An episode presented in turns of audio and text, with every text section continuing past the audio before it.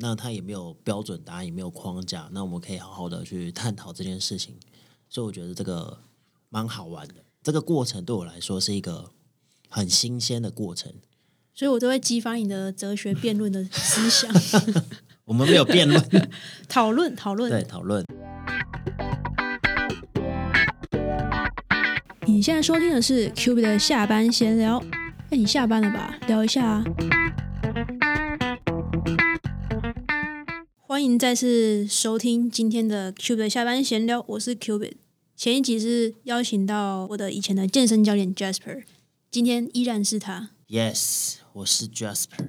呃，我们两个私底下约，然后我们在一个咖啡厅聊天的时候，我记得我那时候不知道为什么，就是在听他讲话的过程当中，我突然就是有一个疑问，一直很想问，最后终于问出口，就是说，你觉得你自己会认为你是内向的人还是外向的人？然后他那时候真的想了大概看有没有十秒钟吧，然后就回我说，他觉得他是内向的人。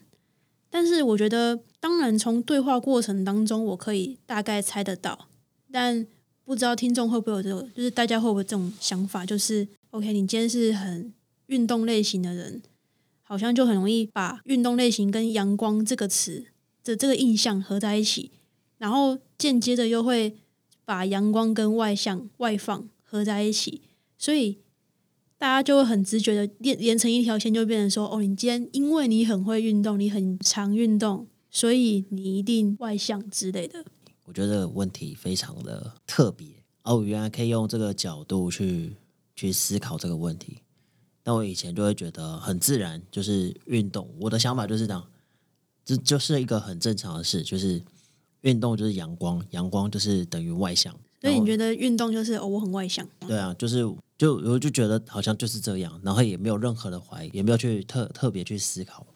但是如果把它拉出来去讨论，我觉得是一个很特别的事情，我就会觉得我很新鲜。我第一次知道原来内外向这件事情可以去讨论，还有有一些人的想法跟我不太一样。其实我因为我从小就是一个非常内向的人，当然你说 OK，我可以跟人家 social 什么，那这这都是后天慢慢训练自己训练出来，就像你训练点肌肉一样。小时候我的内向这个点其实一直被拿出来讲，家里人我我尤其是我妈吧，她会很 care 这个点。就是还是会觉得说，所谓的外向开朗，好像就是比较主流的一个所谓的主流个性嘛，比较容易吃得开。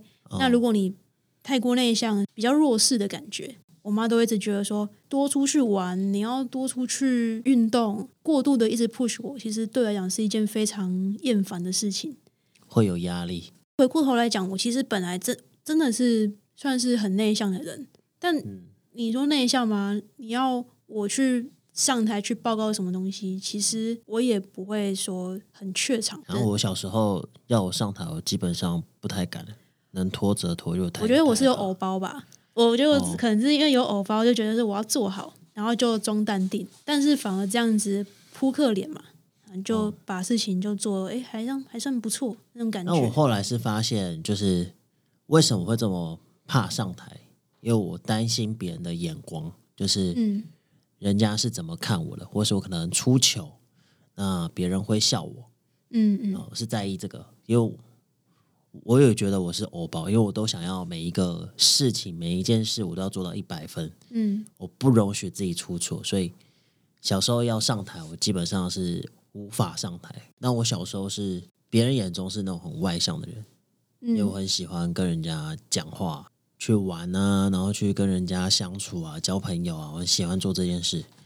但是回到自己的房间或者回到家的时候，基本上是不说话。前几年就是有看到一个讲法，以前我们觉得说这个内向外向，好像就是从说话的方式、跟别人相处的方式来断定说哦，他是内向还是外向。但有另外一种方式是从很累很累的时候怎么去充电，然后去看说。你是偏向内向的人还是外向的人？如果你今天是内向的人的话，你今天在外面已经很累很累了，你要充电嘛？那充电的方式就是要给你自己一个空间，不想去跟其他人有什么互动，就是给你一个空间，做什么事情都好，静静的去在你自己的空间里面去做充电。那外向的人他，如果你给他一个他自己空间，他可能会很郁闷之类吧，就是他可能会待不住，反而是耗电的情况。所以他的充电的方式是，他要去找人群，找另外一个人，就算只是去吃个饭、拉塞什么之类的，他觉得有跟人的互动，从互动当中去得到那个充电的感觉。所以我就是标准的前面那一种，仅供参考啦。所谓的分法也是有很多不同的分法。我现在想想，回到我自己身上，我也有开朗乐观，但我也有内向、不乐观、不开朗的时候。我自己也有很多的面相，只是说我最常用哪一个面相去面对人。如果是都是在自己休息的时候，我很常用的是 内向，然后甚至也没有到那么阳光。外向跟内向，它是一个天平。如果我太常使用外向的话，那内向它就会有点失衡。那可能一段时间之后就会爆发很多的内向出来，就让我想到中国有一个图叫做阴阳图。嗯嗯，如果太长都是外向，内向可能会展露在哪个地方，或者是在哪一个角落最常被释放。你不觉得我们刚刚这一集整体的对话就是很哲学 style 的一个对话吗？走出了健身房还是一样。我说话基本上是从心里出发，我就不会不太会用脑袋去思考说要要说什么，要用哪一个句子。我就是心里有什么感觉，我就把它讲出来。内外向，我觉得是一个很好的主题。那它也没有标准答案，也没有框架，那我们可以好好的去探讨这件事情。所以我觉得这个蛮好玩的。这个过程对我来说是一个很新鲜的过程，所以我都会激发你的哲学辩论的思想。我们没有辩论，讨论讨论，对讨论，这样子讨论一件事情是其实一个很自在。我觉得那个自在比那个搞笑还来的重要。那可以最后用你的体验跟想法来做这期的总结吗？可以，没有问题。这种体验，我觉得是哦，原来那个内向跟。外向其实是我认为，我自认为是是需要平衡。